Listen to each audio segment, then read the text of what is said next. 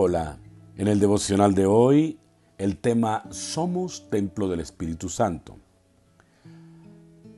En la primera carta a los Corintios 6, 19, 20 el apóstol Pablo dice, ¿acaso no saben que su cuerpo es templo del Espíritu Santo? Quien está en ustedes y al que han recibido de parte de Dios. Ustedes no son sus propios dueños, pues fueron comprados por un precio.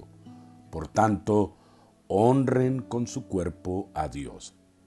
Primera los Corintios 6, 19 al 20.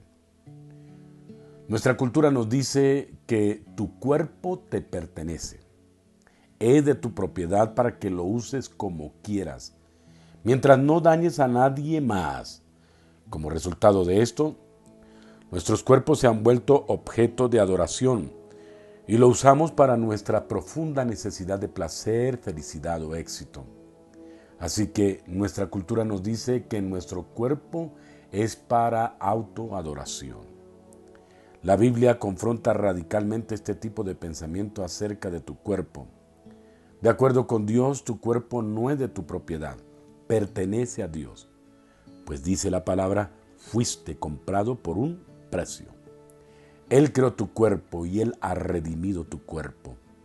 Él pagó un alto precio por nuestro cuerpo al enviar a su Hijo único a la cruz. Jesús murió corporalmente y corporalmente resucitó para que tú pudieras tener redención de tu cuerpo. El hecho de que tu cuerpo pertenece a Dios tiene implicaciones profundas.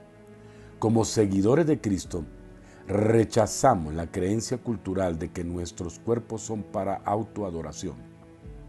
Sin embargo, esto no significa que ignoremos la importancia del cuidado de nuestro cuerpo.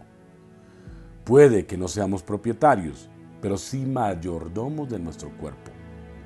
Administramos nuestros cuerpos porque somos templos diseñados para adorar a Dios. Esto significa que la función principal de nuestro cuerpo es la adoración. Pablo Además, revela esta representación del cuerpo en Romanos 12.1 cuando dice, por lo tanto, hermanos, tomando en cuenta la misericordia de Dios, les ruego que cada uno de ustedes en adoración espiritual ofrezca su cuerpo como sacrificio vivo, santo y agradable a Dios. Se nos ruega ofrecer nuestros cuerpos al Creador para su gloria y su propósito. Pongamos en práctica esto que acabamos de escuchar mediante esta primera pregunta. ¿Qué te dice Dios? Luego, ¿qué piensas acerca de lo que te dice Dios? Y una tercera consideración es, ¿qué vas a hacer con lo que te dice Dios?